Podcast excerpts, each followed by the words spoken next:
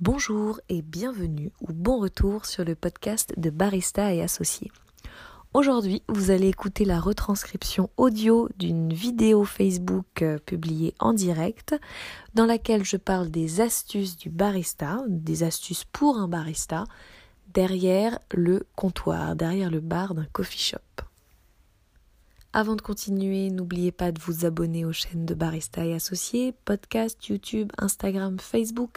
Vous pouvez également aller faire un tour sur le site www.barista au pluriel associé au pluriel.com où vous trouverez la liste des contenus ainsi que des articles écrits.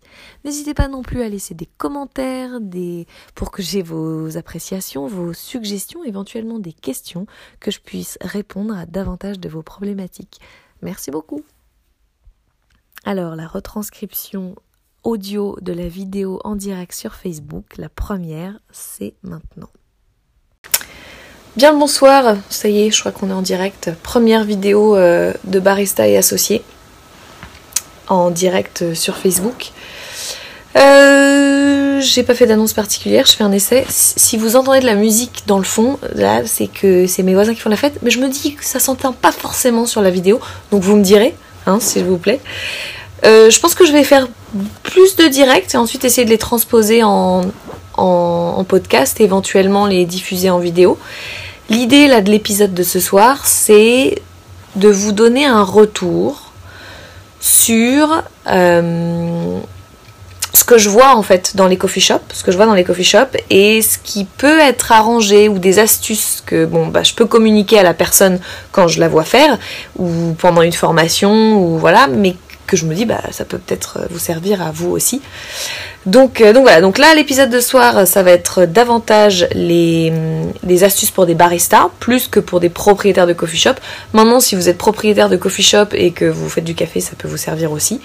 Donc c'est des petites choses pour commencer. Puis vous me direz euh, si jamais vous avez des questions bah allez-y, allez-y vu que c'est en direct je peux répondre tout de suite.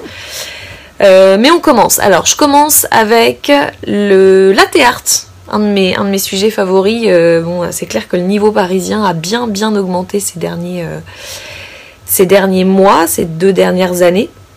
Donc la première chose, c'est que parfois, quand on me sert un, cappuccino, quand on me sert un flat white, donc je parle pas tellement de la, complexité du dessin, mais disons qu'on a, mettons qu'on ait un dessin centré, et au niveau de la crema, donc euh, la mousse dorée du café, la mousse plus marron autour du dessin, elle n'est pas délavée, au contraire, elle a des taches plus sombres. Et ça, ça veut dire quoi? Ça veut dire que la créma du, café a pas été mélangée avant de verser le latte. Donc si vous voulez avoir une base bien homogène, euh, plus lisse et dans lequel le latte glisse davantage quand vous versez, faut bien mélanger votre café. Mélangez votre tasse avant de verser votre latte art. Donc première chose que j'ai vue et qui peut être éventuellement à corriger. Deuxième chose, toujours sur le latte c'est sur le pichet. Euh, alors quand on utilise un petit pichet, il y a beaucoup de pression euh, quand on chauffe euh, quand on chauffe le lait, donc ça va très vite. Donc là, il y a beaucoup de mouvements, il n'y a, pas de problème. À la rigueur, le problème c'est de mettre trop d'air. Mais quand on utilise un plus gros pichet pour chauffer le lait de deux boissons à la fois, les baristas ont tendance à mettre le pichet trop haut, donc à trop enfoncer la buse. Et du coup, on voit plus le mouvement de spirale à la surface. Enfin, on voit que ça bouge un peu, mais on voit aussi que les, il y a des bulles qui stagnent au milieu. Donc faut pas, euh, faut pas hésiter à descendre un petit peu. En fait, faut descendre le pichet au maximum avant qu'on entende le pchit. Enfin, oui, faut, faut s'arrêter de descendre avant qu'on entende le pchit, pchit qui montre que l'air euh, l'air euh, l'air est en train de rentrer. Donc descendez suffisamment votre pichet pour avoir la spirale, c'est très important. Comme ça, les bulles sont vraiment intégrées dans le lait. Et je, suis, je suis perturbée par les notifications Facebook.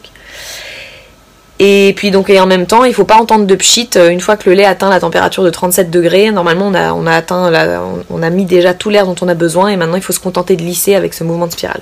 Donc ça, c'était la deuxième chose que j'ai vue cette semaine. Troisième chose dont j'ai pu parler en formation, c'est que un barista est censé nettoyer son moulin tous les soirs. Qu'est-ce que j'entends par nettoyer? Nettoyer, c'est pas juste enlever le réservoir de grains, et euh, puis euh, passer un petit coup, enlever le surplus, euh, passer un petit coup de pinceau dans le, petit conduit entre la chambre de mouture et, et puis bah, le percolateur. Non, non, c'est on défait les lames en fait. Il faut, ouvrir le moulin pour aller nettoyer à l'intérieur euh, du moulin et autour des lames. C'est plus compliqué sur un EK43 parce que le K43 euh, bah, il a des lames qui sont, censées, qui sont verticales. La majorité des moulins ont des lames horizontales ou alors coniques. Donc, comme j'ai qu'une seule main pour vous montrer, c'est un peu compliqué. Mais donc le moulin EK43 e il a des lames verticales et en fait il faut qu'elles soient parfaitement alignées pour vous produire une mouture de qualité. Par conséquent, comme elles sont très difficiles à remettre et à réaligner, il vaut mieux ne pas ouvrir le K43 pour les nettoyer. Mais tous les autres, faut essayer, faut dévisser la lame qui est au-dessus pour ensuite nettoyer au pinceau à la brosse à dents. Moi, je vous conseille la, la vieille brosse à dents, ça fonctionne très bien. Vous allez au pinceau et à la brosse à dents pour nettoyer votre moulin. Alors on m'a demandé oui mais est-ce qu'on peut utiliser les petites granules blanches euh, pour, euh, pour nettoyer le moulin? Donc juste en passant des granules blanches à l'intérieur du moulin. Alors j'ai eu l'occasion de tester ça il n'y a pas longtemps. Alors, je ne les ai pas utilisées moi directement. Par contre j'ai ouvert le moulin juste après qu'elles aient été utilisées. Et alors le moulin était dégueulasse. Alors il y avait une croûte euh, comme ça de café. Et euh, vous savez quand il y a tellement de café à l'intérieur d'un moulin que ça forme une croûte, on dirait, on dirait du caoutchouc tellement c'est noir et huileux. Enfin moi c'est l'impression que j'ai eu la première fois que j'ai ouvert un moulin sale. Euh, quand je ne savais pas encore qu'il fallait ouvrir le moulin tous les soirs pour nettoyer. Au bout d'un an j'ouvre un moulin et il y a un anneau de café tout autour des lames c'est pas très ragoûtant, puis ça, pollue chaque nouveau café. Hein. Donc vous pouvez moudre votre café à la minute. Euh, s'il y a du vieux café qui traîne entre vos lames et la sortie, euh, ça, va, ça, va, ça, va, ça va affecter le goût et pas de manière très très positive. Donc nettoyez votre moulin tous les soirs. Plus on le fait régulièrement, plus c'est facile. Puis plus on a l'habitude, donc euh, plus, plus c'est rapide.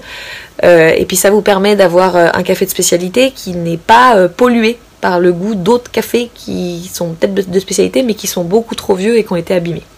Voilà, deuxième astuce, je vérifie. Troisième astuce, troisième chose que j'ai vue, je vois qu'il y a certaines personnes qui adaptent la recette de leur café, notamment café filtre, donc ça euh, c'est une discussion que j'ai eue euh, aujourd'hui, qui adaptent leur recette de café filtre pour pouvoir euh, satisfaire le public français.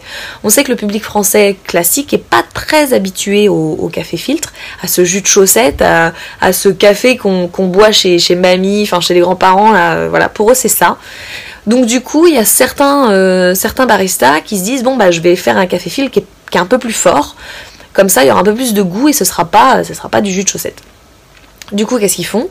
Ils mettent plus de café dans leur recette. Ils mettent la même quantité d'eau, mais ils mettent plus de café. Alors, ça peut marcher, sur certains cafés, type euh, un, je pas moi, un, café d'Amérique centrale ou d'Amérique du Sud, un brésilien, un Costa Rica, euh, un Brésil, un Costa Rica. Voilà, ça peut marcher si vous faites ça. Maintenant, c'est quand même dommage de faire ça pour un Éthiopien. Pourquoi? Parce que ce que vous allez faire, c'est que vous allez peut-être augmenter la force. Il y aura peut-être plus d'huile euh, dans, le, dans le café filtre, parce que vous avez augmenté la quantité de café par rapport à la quantité d'eau, donc c'est moins dilué. Sauf que comme vous aurez pas extrait à cette café, vous aurez une impression de lourdeur et vous perdrez en complexité. Donc si vous passez un éthiopien pour un café filtre et que vous mettez trois fois trop de café, ou deux fois et demi trop de café par rapport à la recette initiale, euh, bon, là ce que je vous dis ça implique que vous connaissiez les ratios euh, de base pour le filtre, donc c'est 6 grammes de café pour 100 grammes d'eau, ou 7 grammes de café pour 100 grammes d'eau. Mais si vous allez au-delà, vous risquez d'avoir quelque chose de très lourd et perdre toute la complexité du café. Donc si vous voulez adapter un café pour, euh, pour que vos clients puissent l'apprécier, il faut aussi choisir un café adapté. Si vous voulez présenter quelque chose de très complexe et adapter votre recette pour avoir quelque chose de très complexe, oui, prenez un café africain. Mais si vous voulez euh, avoir un café euh, qui est facile à boire, qui est très rond, et que vous voulez du coup faire ressortir le corps en café filtre, bah, prenez un café qui a déjà du corps à la base et qui n'est pas forcément très complexe, mais qui est plutôt équilibré. Type brésilien, type Amérique centrale, voilà. Euh, j'ai d'autres petites choses que je pourrais vous dire, mais qui sont plus par rapport à l'équipe d'un coffee shop, donc euh, plus lié au management. Donc ça, je pense que je vais le garder pour une autre fois. C'est tout pour les petits tips, euh, petits tips du jour. voilà, comme d'habitude, je vous fais une petite session assez courte.